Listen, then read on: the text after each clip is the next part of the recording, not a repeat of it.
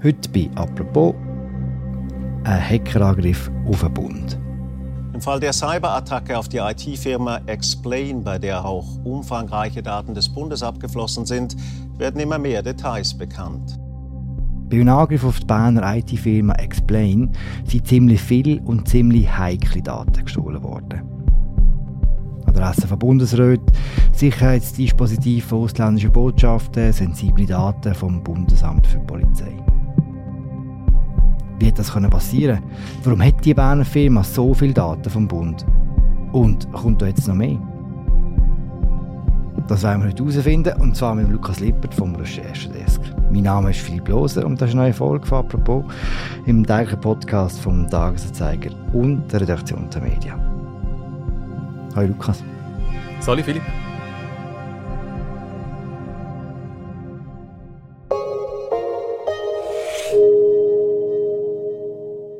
Unsere Geschichte fängt in Interlaken West an, ab beim Bahnhof. Dort hat Explain, die Firma, wo es heute darum geht, sein Hauptsitz. Ja, es ist nicht so, wie man sich das vorstellt, irgendwie von der großen Tech-Firma in den USA. Also kein futuristischer Glasbau mit mehreren Sicherheitsschleusen, sondern äh, es ist ein älteres Gebäude. Mein Kollege Christian Brünnimann ist vor Ort gegangen und das ist gerade neben der Aare Offenbar muss man den Eingang auch zuerst mal suchen. Es ist zwischen Dönerbuden und einem indischen Takeaway versteckt und man kommt dann erst im Hintereingang rein. Und dort äh, ist, ja, also der Chef ist ein gemögiger Berner Oberländer, der Andreas Löwinger. Und der führt die Firma mit äh, zwei weiteren, äh, dem Jörg Wittmer und Hugo von Gunten, wo die Firma im Jahr 2000 gegründet haben und die bis heute auch zusammenführen. Was ist das genau für eine Firma? Explain. Ja, also es ist so eine mittelgroße IT-Bude, 80 Angestellte rund. Ähm, ist nicht nur in der Schweiz tätig, sondern auch in Liechtenstein, Deutschland, Spanien. Sogar die meisten arbeiten in Spanien. Dort wird ein Großteil der Software programmiert. Verkauft wird es aber vor allem in der Schweiz. Und auf der Webseite sieht man, es geht vor allem um Software für Sicherheitsbehörden, Polizei, Militär, Staatsanwaltschaften. Ja, und so muss man sich vielleicht ein bisschen so vorstellen wie so digitale Rapportbücher. Also mhm früher, wo die Polizei das irgendwie von Hand äh, ihre Rapportbücher drin geschrieben haben, das wird heutzutage digital gemacht offenbar und äh, die Firma macht die Software, wo dann die digitalen Rapporte äh, in einer Datenbank verwaltet werden. Du hast gesagt, es ist für verschiedene Behörden, die das anbieten. Beim Bund haben sie recht viele Aufträge offenbar. Das kann man so sagen, ja. Wir haben gesehen in einem Dokument aus dem Datenleck, dass 2022 hat die Firma rund 30 Kunden von der öffentlichen Hand. Also nicht nur vom Bund, sondern einfach Kantone und so. Das sind also zum Beispiel äh, das Bundesamt für Polizei, das FEDPOL, 8,6 äh, Millionen Franken Auftrag drin. Oder der Zoll, 8,2 Millionen Franken. Insgesamt das sind natürlich Aufträge, die sich über die Jahre hinziehen, aber insgesamt jetzt im Januar 2022 sind es ungefähr 35 Millionen Franken, die die Firma von der öffentlichen Hand Aufträge ausgeführt hat. Also. Das heißt zusammengefasst, die private Firma hat eben recht viel Kontakt mit den Behörden, mit der öffentlichen Hand und hat auch recht viele Daten von der öffentlichen Hand.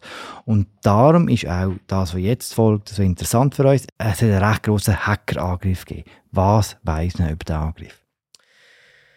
Ja, also man weiß auch, das ist eine sogenannte Ransomware-Attacke Also Ransom zu Deutsch ist ein englischer Begriff, wo Lösegeld heißt. Also es ist eigentlich eine klassische Erpresserattacke Die Hackergruppe Play, wo auch hinter anderen Datenleaks steht, haben sich irgendwie Zugang zu der Firma, zu diesen Server verschafft.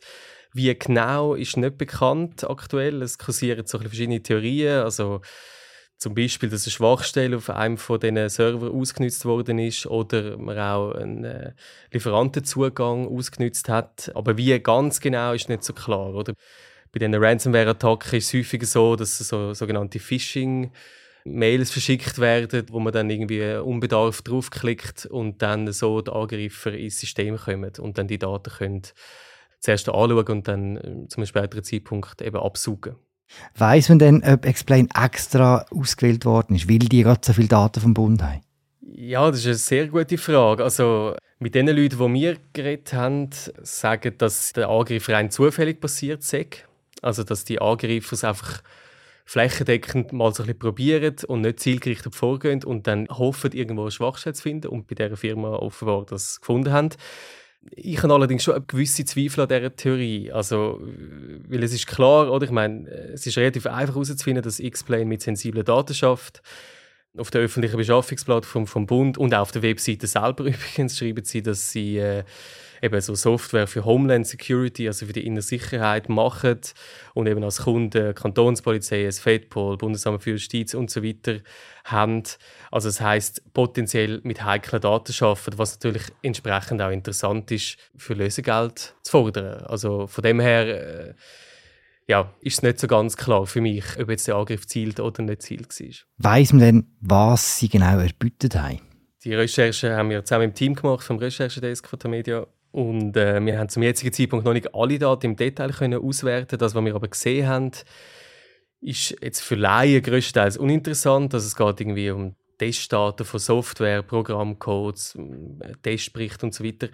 Einzelne Files sind tatsächlich aber brisant. Man hat in den letzten Tagen andere Medien darüber können lesen. Also das sind irgendwie Daten vom Aargauer Migrationsamt, wo äh, unzählige Klarnamen von ausländischen Personen und so veröffentlicht worden sind. Ähm, dann gibt es beispielsweise auch ein Dokument von 2018 zu Sicherheitsmaßnahmen von ausländischen Diplomaten und Botschaften. Wir haben äh, auch ein Dokument gefunden von 2017, wo es um ein Sicherheitsdispositiv gegangen ist bei einem Anlass von einem Bundesrat. Und man sieht dort beispielsweise die Handynummer von seinem Chauffeur. Äh, und es heißt da im Dokument, äh, die Gefährdung sei vor allem wegen frustrierten Individuen oder politisch Andersdenkenden. ähm, es ist noch schwierig zu sagen, wie gefährlich sozusagen jetzt die Dokumente sind für die Öffentlichkeit. Also. Wenn ich die richtig verstanden habe, habt ihr beim Recherchedesk alle Daten? Ja, wir haben die Möglichkeit, Einblick zu haben. Eine blöde Frage, ist denn das legal, wenn ihr quasi aus einem erbeuteten Datensatz jetzt Geschichten generiert? Also rechtlich ist es so, dass intern ist alles erlaubt, um das anzuschauen, aufgrund vom Redaktionsgeheimnis. Beim Publizieren muss man äh, dann schon ein bisschen mehr aufpassen, weil natürlich Gesetze eingehalten werden. Es geht um Persönlichkeitsschutz, Geheimhaltungsregeln. Darum ist für uns jetzt beim Recherchedesk die Latte relativ hoch, um über das Leck zu berichten. Also wir versuchen irgendwie sorgfältig abzuwägen, ob es genügend öffentliches Interesse da ist, um aus diesen Daten eine Geschichte zu machen. So. Mhm. Ähm, aber es ist schon eine berechtigte Frage, weil es ist zunehmend das Problem, dass es immer mehr solche Leaks gibt. Und ich glaube, wir als Journalistinnen und Journalisten müssen uns schon genau überlegen, ob und wie man darüber berichtet. Oder? Weil es ist natürlich so, dass die Angreifer natürlich auch ein gewisses Interesse haben, dass man darüber berichtet. Oder? Weil äh, es ist natürlich interessanter zum Lösegeld fordern, wenn man weiß, dass nachher das Große den Medien kommt und irgendwie ein kleiner Hype darum gemacht wird. Also es ist insofern auch nicht ganz unproblematisch, sich da irgendwie zum Gehilfen zu machen von diesen Pressebanden. Mhm. Abgesehen von dieser offensichtlichen Schwachstelle, die der Presser ausgenutzt hat, um an die Daten zu kommen, gibt es sonstige Hinweise, dass bei Explain etwas falsch gelaufen ist?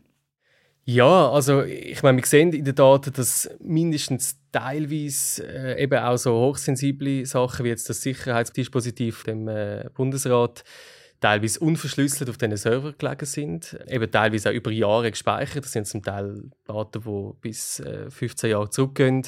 Und mit den Leuten, die wir so ein bisschen im Umfeld von dieser Firma geredet haben, die mit ähnlichen Daten zusammenarbeiten, die sagen, das sei sehr unüblich, dass man das so auf den Server gelagert hat. Also das hätte eigentlich nicht dürfen sein, oder? Also dass man zumindest hätte müssen, äh, gerade heikle Daten verschlüsseln oder auch löschen, wenn man sie nicht mehr braucht und so. Aber dass die jetzt einfach über die Jahre so dort drauf offen rumliegen, äh, das ist schon eine Frage, die sich stellt, warum das hätte können sein.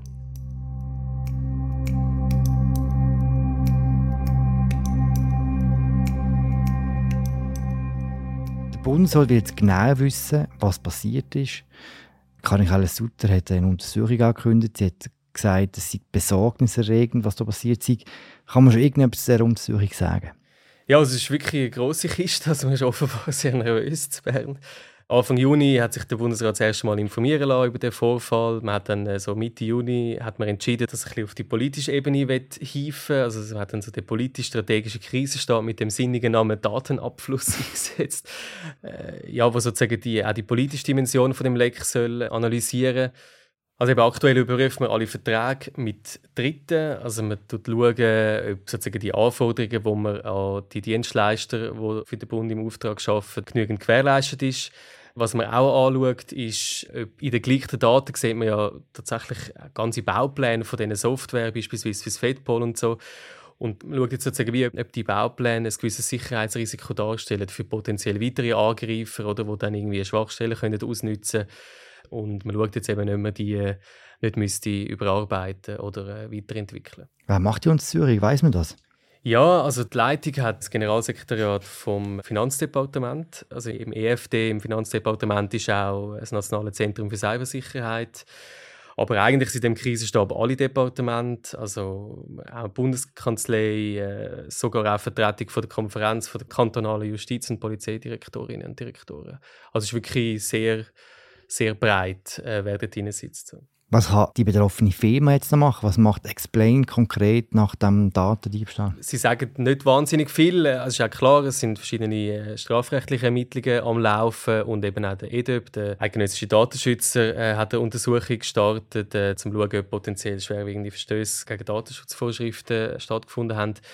Was sie gesagt haben, ist, also sie haben selber auch Strafanzeigen erstattet bei der Kantonspolizei Bern gegen Unbekannt. Also dort geht es wirklich darum, zum herauszufinden, wie das passieren konnte, wie die Hacker können eindringen und was sie auch machen, ist, dass sie offenbar gemäß den Empfehlungen vom Nationalen Zentrum für Cybersicherheit ihre eigene Infrastruktur sozusagen irgendwie neu aufbauen, mhm. damit das nicht nochmal passieren kann. So. Der Fall Explain ist nur der letzte von einer ganzen Reihe von recht ähnlichen Fällen, die den Bund betreffen, aber auch Private. Uns interessiert ja vor allem die öffentliche Hand. Kann man dort sagen, ob es ein grundlegendes Problem gibt, was so Cybersecurity angeht?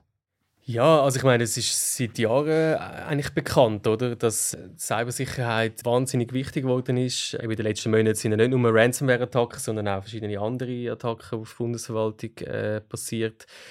Und man kann sich schon ein bisschen fragen, oder, warum sind so sensible Aufträge an eine Firma ausgegangen, die offensichtlich nicht genügend geschützt war und dass man auch äh, die Verträge wahrscheinlich nicht genügend gut überprüft hat.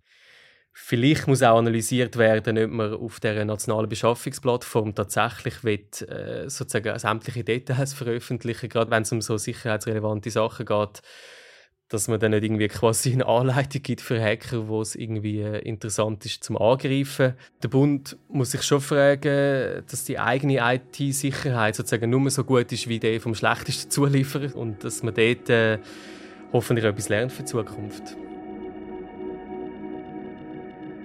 Danke, Lukas. Danke dir. Den Text von Lukas Lippert und seinen Kolleginnen und Kollegen vom Recherche verlinken wir euch verlinken im Beschreibung dieser Episode. Das war sie, unsere aktuelle Folge von «Apropos». Danke fürs Zuhören. Wir hören uns morgen wieder. Ciao zusammen.